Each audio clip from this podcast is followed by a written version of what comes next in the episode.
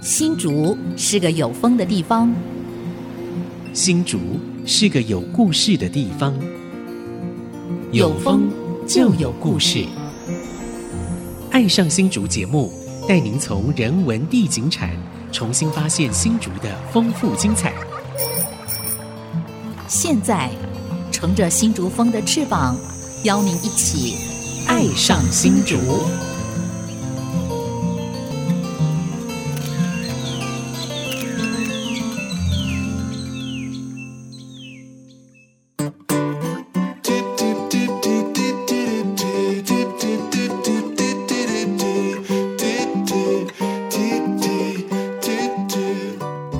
是 IC 之音竹科广播 FM 九七点五，您现在所收听的节目是《爱上新竹》，我是洪慧冠，我是潘国正。好，潘大哥，好，今天我们两个老搭档要来谈一件这个陈年往事哦。没错，没错。对，呃，我想今天要谈的这个主题，其实让我觉得非常非常不可思议。嗯，因为这个跟我们新竹一位非常非常重要的，就是我们新竹的美术史。在西化的播种者，等于是推动者，没错，呃，非常有关。那过去我们都是在文献上听到他的名字，没错，是一位日本的老师，叫南条博明。是哦，那没想到他的后裔，就是他的外孙跟外孙女，居然在前不久来到了我们新竹，来到新竹寻根了。是来寻根，而且这个跟潘大哥有非常密切的关系哦。我因为我到意大利啊，行程已经排好，嗯，所以啊，我就很遗憾。本来我也想说应该要见他，亲自接待，亲自接待。对，那我们也很荣幸的让黄大展还有陈树珍老师啊，是两个人啊跟校友会一起接待这南条博明的后裔。对，那为什么会这个重要？因为南条博明啊，等于是新竹西化的开拓者。对，没错，西化的那个源头啊，好，他是其中之一。是是，所以我们今天特别要请到这个非常非常重要的。等于是那天接待我们这个南条博明后裔的重要人物了，也就是我们新竹中学退休老师，也是艺术家陈树珍老师。陈老师好，陈老师好，大家好。好，还有我们呃图书馆主任黄大展黄老师。大家好，我是黄大展。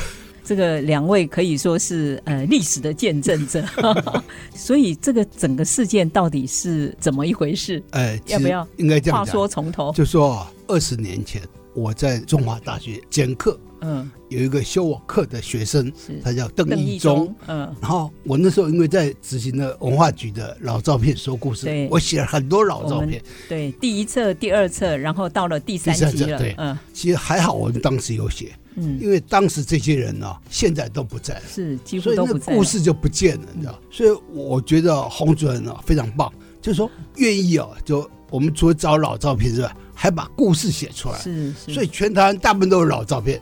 但是没有故事，对，所以没有血肉啊，嗯，所以这个就是我的一个非常好的一个做法。那当时啊，修我课这个邓义中同学啊，他就说他外公啊保存了一个日本画家非常多的老照片，嗯，那我想哇，这很精彩啊，对。那他的外公啊叫钟庭林哈，嗯，所以我就到他家去，然后就看到哇，原来南条博明是我们西画新竹西画的。启蒙者、推动者，所以我非常高兴。所以这次啊，这个南条博明他们的后裔啊，居然找到了新竹来。而且找到新竹中学，所以哇，所以我们今天就邀请两位来讲这一段有意思的故事。所以这个故事，你看从二十多年前开始谈起，真的是非常奇特的一个因缘了啊！那是不是请我们图书馆这个黄大展黄老师，因为他也是文史工作者哦，那对于呃历史，还有他用科学的精神、办案的精神哦，求证，在推动很多的这个史料的保存，所以。从有潘大哥的老照片说故事，那在第三集里头特别就是有报道了南条博明跟那个钟庭林他之间的关系哦，所以事情是怎么发展的？黄老师知不知道？嗯，我可能要从去年那时候，呃，其实祖宗百年校庆，然后有办了艺文展。那其中西画展里面，我们就想说，那除了现有的老师跟校友的作品以外，可不可以往前溯？嗯，那其实也是之前有机会看到潘国正老师写的那个文章，后来张德安老师也有写，呃，是。他们说，哎、欸，那南条博明的故事有没有办法去找回来？嗯，所以其实就大概把南条博明还有他影响的几个新竹中学校的学生，有带整理一篇文章。那那是去年的状态。那今年大概五月的时候，其实我们教主任就收到一封 mail，然后 mail 他也说很冒昧的来信。后来我们知道他写了两封信，一个是给县史馆，对，他一个是给就是新竹中学。那给县史馆的原因是因为他在网络上看到那一批，就是刚刚。呃，潘国正老师讲的就是那一批数位化老照片，所以这个我们可能还要再补充一下哦。为什么现实馆会有这批老照片？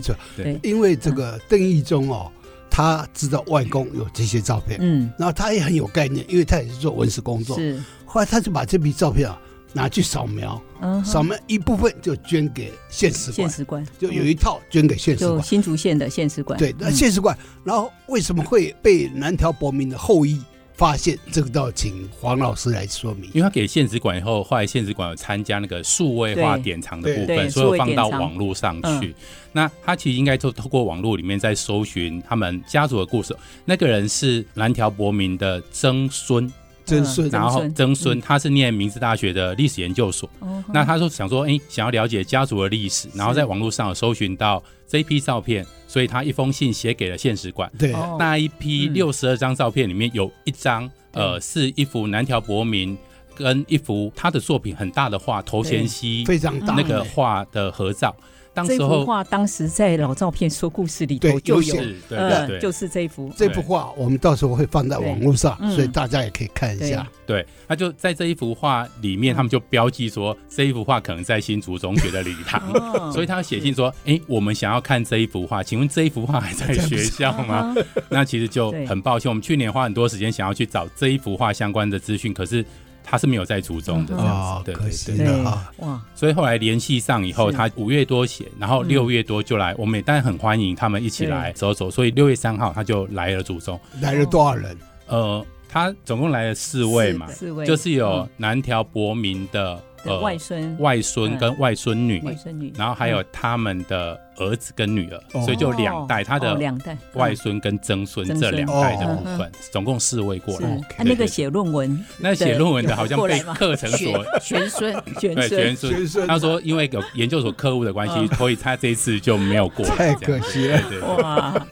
真的是好奇特的姻缘，而且听说他那个外孙女还是在新竹出生的，对，嗯，在东门，等于是湾生哦，台湾生，湾生。他是一九四三年出生，然后。是在花园町那边，花园町，花园町就现在的东门，应该是之前的那花园夜市那一块里面，花园夜市对对对，靠近火车站那边，铁道铁道艺术村那个地方，对对对，花园町，对对对。所以他等于是应该是还很小，你说一九岁，所以大概两岁左右就就离开了，对，呃，等于日本战败以后，他们就回日本去了。对，所以他对台湾其实没有太多的影响，反而是南条博明的下落是个问题。对，就他不晓得是在台湾过世嘛，这还不知道，这个还考证，不太知道。目前在文献上其实都没有相关的。应该说我们在文献资料里面就他还看到说，南条博明是一九二四年到新竹，嗯，然后到一九三二年，所以大概这八年的时间在新竹教书。那其实他取得是国小老师的资格，所以他主要其实在。寻常高等小学校，就是现在的东门国小，在教书，然后在竹中跟竹女，就是当时的新竹州立中学校跟高等女学校兼课。兼课，对对对。所以他在竹女在兼课一年，因为另外一个新的老师叫古川喜就出现了，然后竹中他就待了就大概八年左右时间。对，所以那时候在竹中还缺美术老师、图画老师。对对对对。所以当我看到这个讯息的时候，我也觉得。真是太神奇了，好像呃那个历史人物南条博明突然在新竹复活了，因为他的后代来，而且是真正的来到了新竹这个现场哦。那到底南条博明是怎么样的一个艺术家？他对我们新竹的这个绘画的影响是如何呢？在竹中又培养了多少的人才？我们先休息一下，待会儿我们再继续请我们今天的来宾，我们艺术家陈淑贞老师来跟大家聊一聊。待会儿回来哦。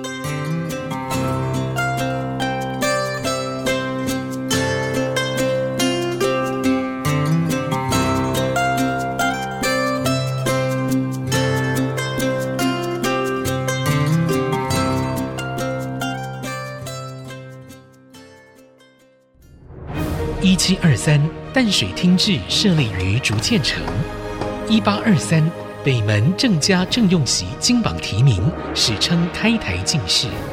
二零二三，我们回望竹堑城。爱上新竹印象写真馆全新系列，设置三百，文治两百，穿越惊喜，相遇二三竹堑城，现正播出中。让文化领航家潘国正、蔡荣光从两个百年里程碑出发，带我们一起巡游新竹时光隧道。杰生建设东照广告邀请您漫步在新竹的历史长河，一起发现在地的美好与感动。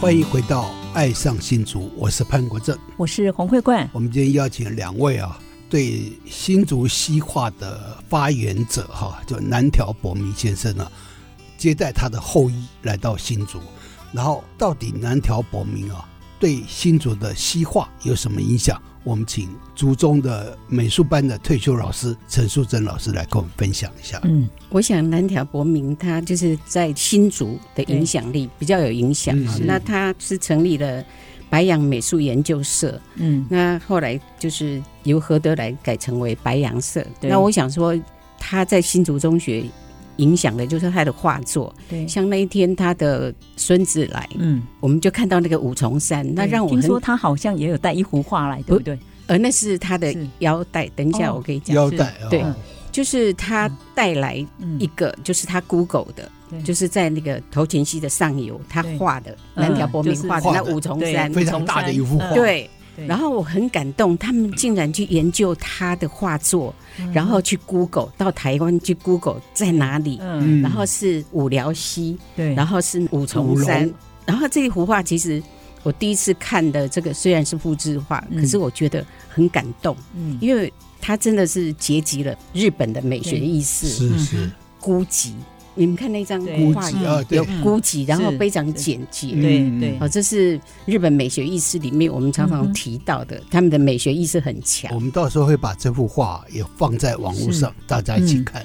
然后，因为这样的一个风格，我觉得后来很多的画家都是受到影响。那南条博明也曾经跟石川清郎学过画，是。那。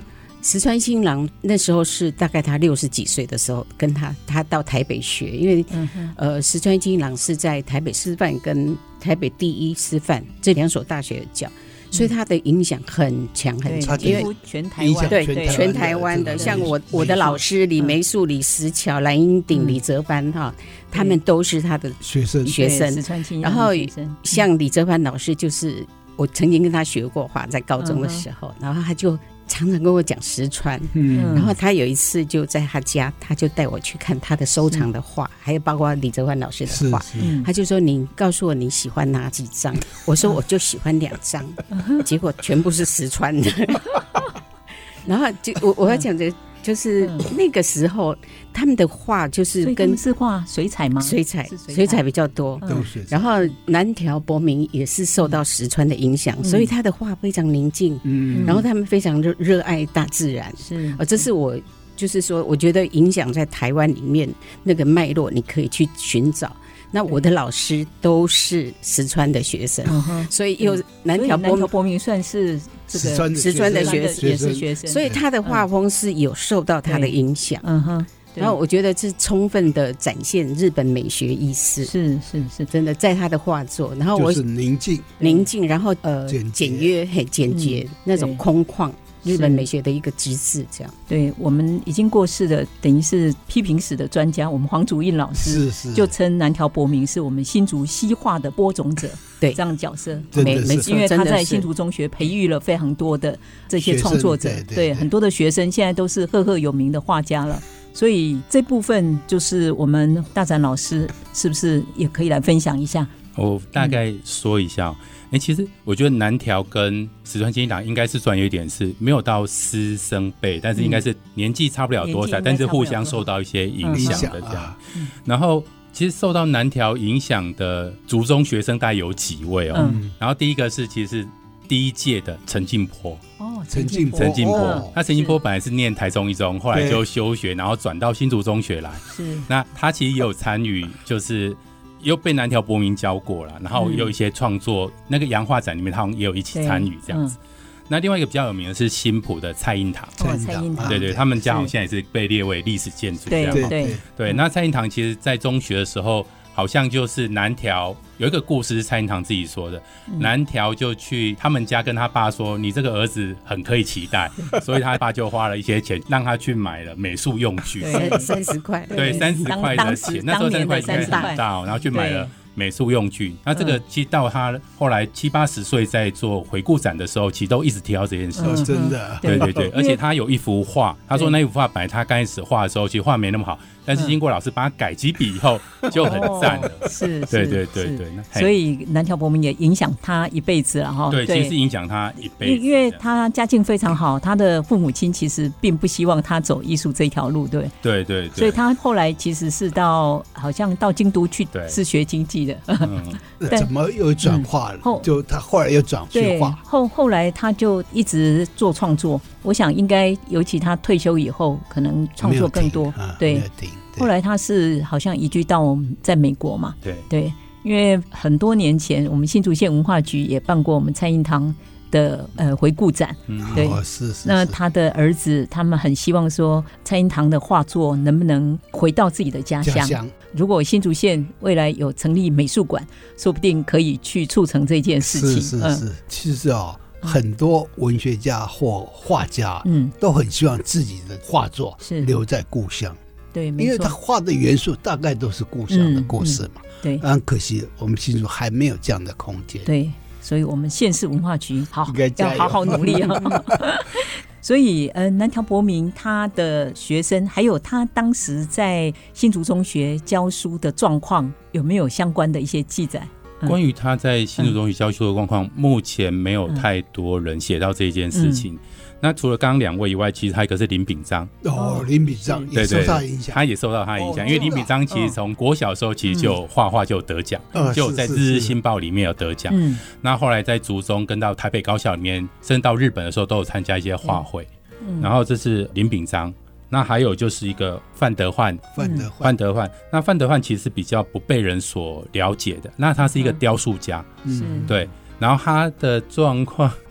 他基本上就是其实不被认识的原因，是因为他其实本来在台湾读新竹中学校完以后，其实有到日本去。嗯、那他是一个养子，然后他爸本来要他念医，他就去转去念艺术，他爸就断了他的根，就不给他经费。但是他后来其实，在那边也是自己去类似攻读啦，那有进东京艺术学院，嗯，其实就是黄土水的学弟这样。是是，对。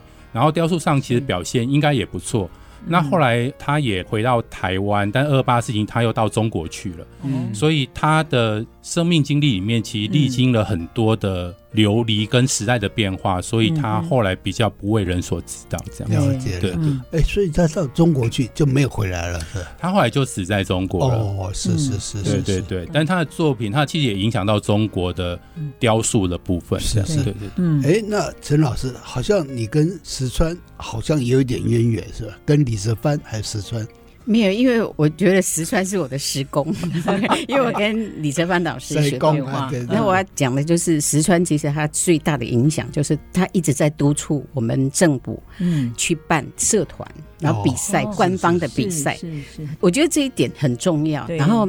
真的有办了八十年哦，真的，啊，所以有这些比赛以后，这些风气才会起来，就会起来。所以他他们是真的影响很大。对对，你看，像当年南条博明他们筹组这个白杨美术研究会，是研究会，哎，所以也是一个同好的一个集结啊，等于有一些这个美术的专业者或爱好者，那他们集结，然后大家互相切磋琢磨，嗯那这个对于整个艺术的推广，其实会非常有帮助哦。对。那陈老师其实后来也到新竹中学教书啊，教美术，也培育了非常非常多的学生啊。所以您观察，就是我们新竹中学的美学的素养，我觉得从辛志平校长他推动等于五育并进嘛，哦，所以这个美育的部分也是新竹中学非常重要的一个学习的项目，是不是？嗯，我们新竹中学就是以五育并进为闻名哈。尤其是音乐，更更著名，每个都会唱歌。对对。然后我到新竹中学教书以后，我就觉得说，大概全国没有像新竹中学对美术老师如此的礼遇。哦、我的办公室几百平哈，然后非常豪华，嗯，真的。然后我又把它布置得很漂亮，所以校长好几次长官来都会带他们去参观我的教室。我觉得这是非常光荣，对，也足以证明，就是说新竹中学是对美学非常重视。对对，所以有这样子的传统，的确没错。我觉得过去很多的学校，尤其在那个升学主义非常盛行的年代。其实大家可能美术、音乐啦这些会变成是那种营养学科，对不对？没错，都可能都是挂羊头卖狗肉。虽然是上这个音乐、美术，可是实际上是拿来上理工科，呃、对，理工对，或者是英文、数学这样。嗯，所以像新竹中学能够这么坚持这个理念，五育并进的一个理念，我觉得是非常非常不容易。那我们先休息一下啊、待会我们再继续请黄大展黄主任跟我们陈淑贞老师一起来聊一聊，因为南条博民带来的影响，然后对于我们新竹中学会产生怎么样的一个后续发展？那之后在教育方面，我们还会怎么样去做衔接？我们先休息一下，待会我们继续回到爱上新竹。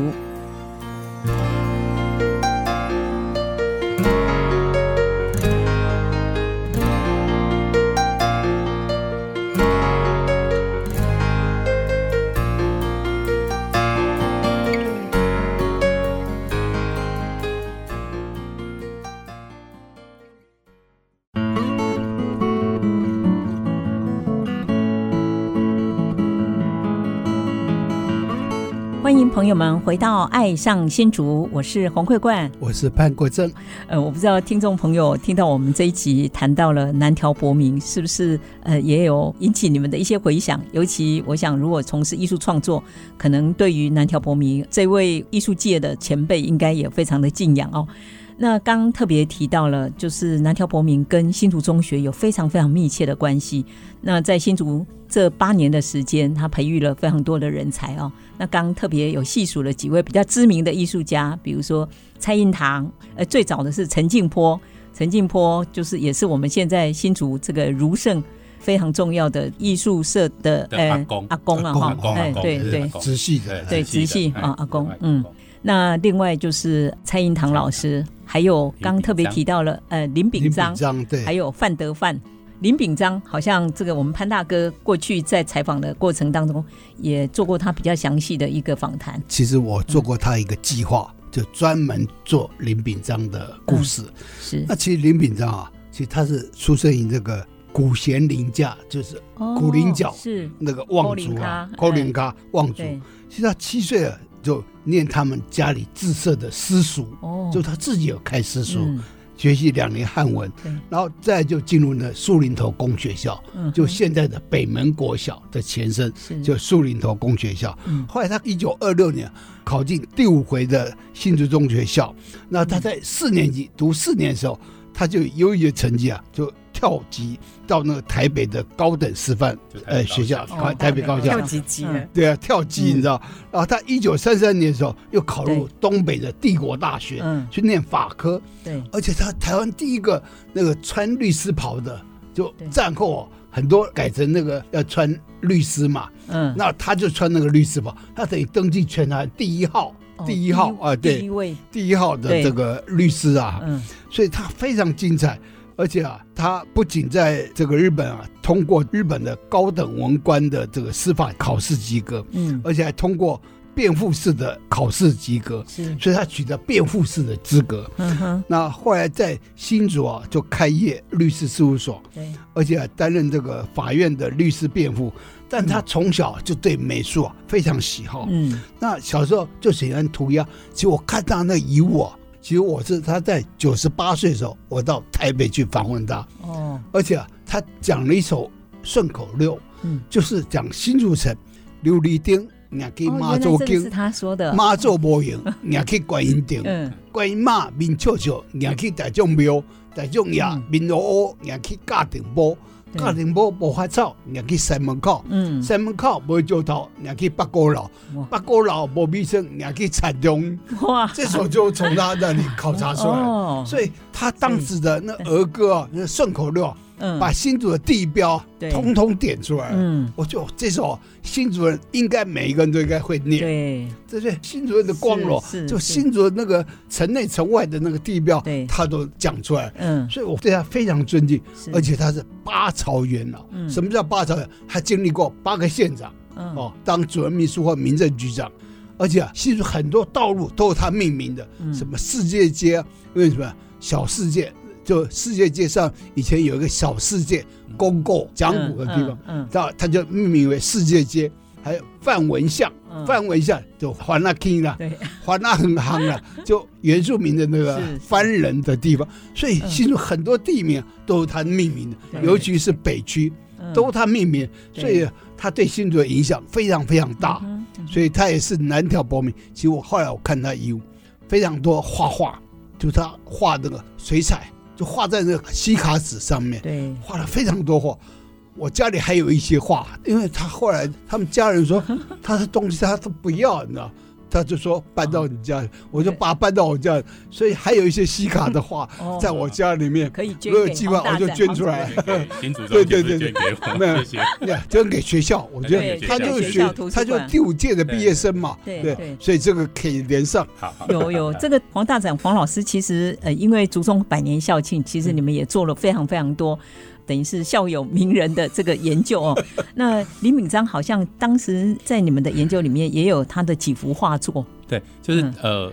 后来，因为我觉得去年在写那篇文章跟在做画展的时候，其实很幸运有一个学长吴生路，他就到处去跟这些学长的后代联系，所以有跟林炳章的呃林炳章儿子是另外一条线，对，是呃一个林胜从学长，哦，他因为他也是苦林角林家的，对，他就说他就跟他的儿子林哲生联络，所以林哲生先生也有把。就是林炳章的画册有给我们，所以就透过那本画册里面，我们大家知道，我们找到是林炳章比较早期的画作，没有在新竹中学的时候，大家可能在台北高校时候的画作，是是是，然后有放在百年校庆成果集的附录里面。是，其实林炳章啊，他家里他还有一个兄弟叫林建章，就小儿科医师，就在那个东林宫那附近开业，所以他们家族出了非常多优秀的人。对，是。这个补充说一件事情哦，因为。苦苓角的林家啊，在日本时代，然后林鹏霄的派下的，好像有九位念新竹中学校，而且而且他们家有那个新竹中学的牌子。就你家里有几个孩子啊？念新竹中就挂牌，你知道哇，是非常荣誉的事情，非常荣耀的事。所以那林家非常光荣。所以日据时代的新竹中学算是台湾很重要的等于高等学府了。应该说，当时候你在新竹州，就在现在桃园、新竹、苗。栗，你大概可以读的学校，可能就在新竹中学。第一学。那他每年大概招收一百个学生，那包括台湾人跟日本人。日本人。大概各半左右，然后是分开考的。举个例子来讲，第一届的入学有一百个人，然后台湾人带两百四十几个人录取，大概五十个，然后日本人带就是两倍左右的人数来考，所以当时候你要考上新竹中学就非常不容易。对对对对。那刚刚有提到了一位校友，就范德焕，因为他我们比较陌生嘛，哦。那您哎，听说他也是竹东横山庄，所以是现在的横山乡了。对对对。哦。呃，其实他的故事还蛮奇特的哦。他的被找回来的状况是，先有谢礼法先写了一篇文章，在二几年前，后来就是刚刚提到黄祖印老师有台湾的美术史遗漏的，对，是被遗漏的。因为为什么被遗漏？就是他的名字在台湾、在日本、在中国，呃，名字有变化。听说他有改过姓，他有改过姓，他本来姓詹，那因为家里比较贫穷一点，所以后来就。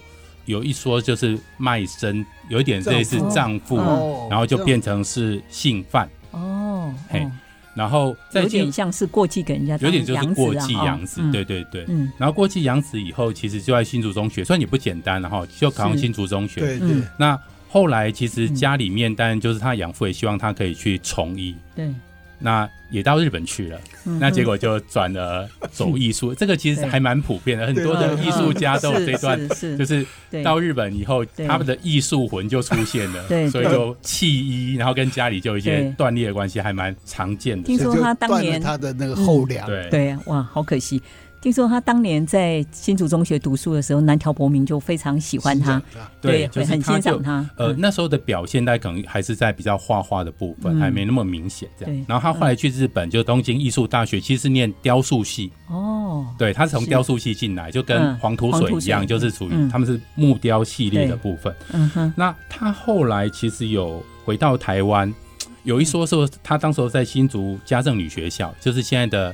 竹一中的前身，建华的前身有教过，但是有另外一个可能是那个时候名字有可能在族中教过，就是嗯，那个名字就是叫袁卓照，嗯，对，族中的名册里面有那个人，但是还没办法去卓照，没有在族中那边叫袁卓照，另外一个词，因为就不确定袁卓照是不是范卓照，是不是呃范德焕这样，是。那后来就是呃因为。二二八事件的关系，因为康可有参与二二八一些什么事件，然后后来就先到日本去，就类似难民身份跑到日本去了，嗯、然后后来日本又把他遣返到中国去了，哇！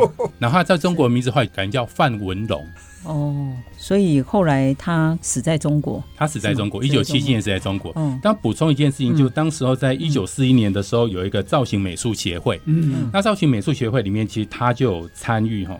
那当时他就还蛮厉害哦，总共提供十三件作品哦，而且十三件作品里面其实是有大幅的雕塑，它叫阿美族，跟原住民是有关的，是是是。所以这个事情其实跟黄土水当时候他们在做地展或什么创作的时候，其实以台湾原住民作为一个雕塑的对象，寻找台湾的精神或台湾的特色里面，其实有很大的关联性，这样子。所以，这个我们对新竹美术史想要研究的朋友，其实可以好好的来从这些线索再继续深化哦。我可以再说一件事情哦，其实范德焕他有一件事情其实是还蛮有趣的，嗯，就当时候在一九四二年左右，其实因为新竹中学快要创校二十周年了，嗯，历代校我们感谢第一任校长叫稻木俊九郎，对，然后想要做一个塑像给他，嗯，当时候就请范德焕。做那个塑像，是。做那个塑像，然后做完那个塑像以后啊，其实当时候还有刊登在《日日新报》里面，真的，所以其实，在《日日新报》里面可以看到那个雕像。呃，其实去年那个大漠家人有来，我们后来再询问他说。那个雕像到底有没有在日本？如果可以找回来，其实是一个非常珍贵的事情。对对对，所以有没有？对，目前没有回复，还没有。那那个作品就是一九四二年做好以后，一九四三年后来有送到日本，哦，送给大木。是，对对对，所以这件事情也是呃范德焕跟族中的一个连接，还蛮重要的。而且当时《日日新报》报纸里面都还有刊登这个新闻，还有那一幅那个画，所以现在还是个悬案就对了。对，还是悬案，对，就还有可以探索的空间。好。所以还有很多的故事哦，我们先休息一下，待会儿再继续回到爱上新竹，跟着黄大展老师以及陈淑珍老师再来聊一聊。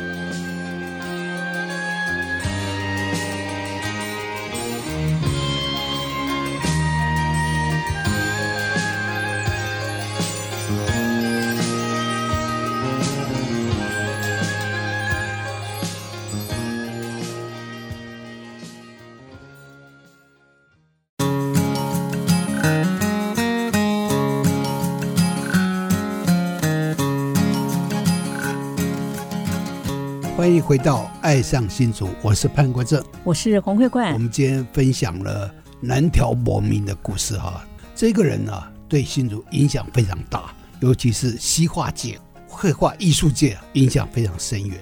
那我们刚讲了很多他在新竹中学培养的学生，那其中是不是有一位叫王昭王昭台？王昭台，他是竹东人嘛？对，这是不是能够再补充一下？好。王昭台他是新竹中学校第八回毕业的，哦，嗯、然后当时候也大概是南条博明在竹中的阶段里面，然后开启了他学西画的兴趣。那比较是属于油画，嗯、他后来去念北师，就台北呃师第二师范学院里面去跟一个叫小元整的去学油画。嗯、那其实他后来去日本的武藏野美术学校里面去学，那比较是以油画为主。他后来在。呃，在战后的时候，有一段时间，其实，在主女，在主女当美术老师哦，所以可能比较早期的主女的同学，可能对王藻台老师可能有一些印象，对对，这一块可能会有更多的故事可以回来。嗯，然后他在主女大概教了三十年左右，真的，对。然后他也教学生，其实就是素描啊、户外写生啊、各种画画的方式这样。那退休以后，后来其实就。移民到巴西，对，定居到圣保罗那个地方，所以他后来的画作大概会是以巴西为主的部分。哦、是是。那大概在二十年前左右吧，其实在他逝世三周年的时候，在文化中心，文化中心我们有办展览，办过他的展览。那时候他的女儿啊，他们家人，他就希望我们可以来为他办一个展览。哎，当时南条这些后人来到这边寻根啊，然后发生什么事情？他有没有找到他们想要的东西？他们想要的东西，其实新竹县文化局那边，他们就把六十二张照片有洗了一套，哦，然后送给了他们。是。那竹中这边大概就几件事情哦。第一个，我们之前也有透过邓义中有取得那组照片，我们有重新再数位化以后再整理，所以我们是送他电子档。哦。所以他有原件也有电子档，然后另外一部分是有整理南条博明相关的一些官方档案，嗯，例如说他在。日本的总督府公文类转里面有他的履历，是是。然后在台湾日日新报里面有几则关于他的报道，报道。对。那另外一部分里面照片里面大概有几个说明，还蛮有趣的。他的照片大概分成五类哈。第一个是还蛮特别，跟一百年前一九二三年当时候。东宫太子就是昭和还没当天皇的时候，他太子来行乞台湾，刚好今年是一百年，对对对对。然后有一组照片，大概七八张左右是跟这个有关的。哦。然后跟有些台北，然后有一张在新竹的，对。然后这是他照片里面的第一个。第二部分里面是跟新竹中学有关的几张照片，然后是跟运动会比较相关。是。第三个部分就是跟白洋社相关的照片。对。然后就是一九二四年，当时候白洋社第一回的洋画展在现在的工会堂的的一个举办，然后有。户外的合照，还有几个内部的照片。嗯，然后第四类其实是他的家人哦，就是他跟他的儿子。是，他儿子后来也是祖中毕业的，对对啊，哎，也去对当医生哦，当医生这样。南条和夫，然后另外一个部分里面，其实他的照片还蛮特别的，是有一些原住民的照片，嗯，是台湾原住民的照片，还有一些山地的照片。那这个大概是六十二张照片里面他的一个。分类属性的部分，嗯，所以我们就把这些资料就给他，就作为他们的家族的一个礼物，他们还蛮高兴的，啊，是是是，因为可能就他们可能当时候因为战争或怎么样回去，其实很多资料都没有带，没错，对，所以都遗落在台湾，所以他们反而在异地里面去寻找到这些资料，对，那后来他的。曾孙有写信给教务主任，就说他在慢慢吸收 我们给他的资料，对，因为我们提供很多资料，他慢慢在吸收。对，他在写他的家族史。对对对 对，是是很有意思。好像陈淑贞老师就是也有跟他的孙子这边保持联系。然后好像也促成了一些未来可能会有一些中日的这个艺术交流。我记得那一天，片山之他告诉我，他是整个家族唯一从事艺术的工作者。是，然后他就问我说：“我们那本百年纪念册，他就说你的画作在哪里？” 然后我就翻给他看，嗯，他眼睛瞪很大，他说：“我好喜欢你的画。”然后就开始聊，嗯，然后聊就说：“哎。”他是太平洋，就是在东京的太平洋美术协会的千叶部，哦、他们是常常在办展览。他说：“哎，可不可以跟你们做交流？”对。我说知识体大哎，因为光是送这些画的，我就跟他讲出我的困难，然后他很有诚意，就说这个都可以解决啊，我们只要把画卷一卷，就是放在卷筒里面就可以去，他可以去借。嗯，然后我说这样的话我比较敢借，然后他说希望我是窗口，嗯，然后我说你要几个人我都可以去找来，那我说就是以我们族中这些就是。百年画展的这些人为主，那他是说刚开始是不是以二十个人？那我打了很多电话，大家都好兴奋，因为展览的时候我们讲组一团到东京去，是是，所以我们现在正在进行中。然后片山之也很开心，嗯嗯，他们那天是他的他外孙，他外孙，外孙，他们那天他们有带来一个和服，唯一就是南条博明唯一的画作。他是用油画画在和服的腰带上，然后他有前跟后，他带了前面那一个和服的画在绢布上，然后包的好细致。南条国民亲自画的，他带过来，我们以为要送给新竹 我们说结果谢谢，他说没有没有送给你啊。结果他说是唯一仅存的，然后蛮感动，他是画玫瑰哦，用油画画在那里。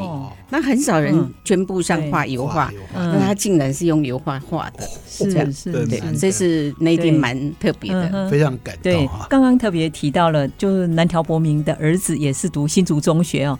那这个跟钟庭林其实也有关，因为当时会把这个南条伯明的相簿会交给钟庭林的，就是他儿子的一个同学，叫做渡边甫。对，也是一位日本人。那他是新竹中学第二十届毕业。那当时因为嗯，南条伯明好像战争的时候他不知道在哪里。那战败以后，渡边甫他说他儿子他们就好像先回去了，然后回去以后来不及把南条伯明的这些相簿啊，还有珍贵的东西把他带走，所以渡边甫就先把他收下来。然后他要离开的时候，又觉得说。这个应该把他留在台湾才对，所以他就交给了他的同学，就钟庭霖。对，所以钟庭礼就一直保存，保存了超过半个世纪，六十年，六十年。潘老师发现，对，好有意思。当好像战后他曾经也有到日本说去找他的家人，可是当时南条伯明已经过世啊，也没有他的讯息。他好像后来他的儿子也因为战死音讯全无，对，音讯全无，所以他这些照片他就不知道要交给谁，才一直你看保存这么久，对对一直到我去看，对，没错，没错，把它报道出来，嗯。对，所以真的是太特殊了。那刚刚讲的这个渡边府，就是他的姐姐，就是嫁给南条伯明的儿子。啊，真的？啊，渡边府，对对，就是教那个相簿给钟庭林的这个同学。哦，对他姐姐，对他，我也是在一些资料上面看到的。我说原来就是他，他。为什么会有那个相簿？应该就是他姐姐当时交给他，好奇特的姻缘。所以其实啊，我当时去拜访了钟庭霖。其实钟庭林啊，他也很特殊，嗯，他甚至是吧，在日本时代就已经加入日本空军，嗯，航空队。他去日本，他去日本，他那时候有点想要当神风特工队，但是啊，并没有安排他去当那个神风特工队，而是安排他去做侦察。所以他也跟我讲说，他参加神风特工队的侦察部。哦，哇，所以我非常讶异。就竹中，他那时候还没毕业哦，好像是读第三年级还第四年，对，才加入。那时候真是热血啊，就是说对日本的效忠，哇，那个黄明化做的非常彻底。呃，这个因为潘大哥的老照片说故事 所带动起来的一段中日的寻根之旅，还有中日未来的可能的艺术交流跟联谊，我想真的是一桩美事啊。对对，那我们希望他可以有后续，好。那等未来有机会，我们陈淑珍老师带团，好 带艺术家到日本交流的时候，呃，我们还可以一起随团采访，这样。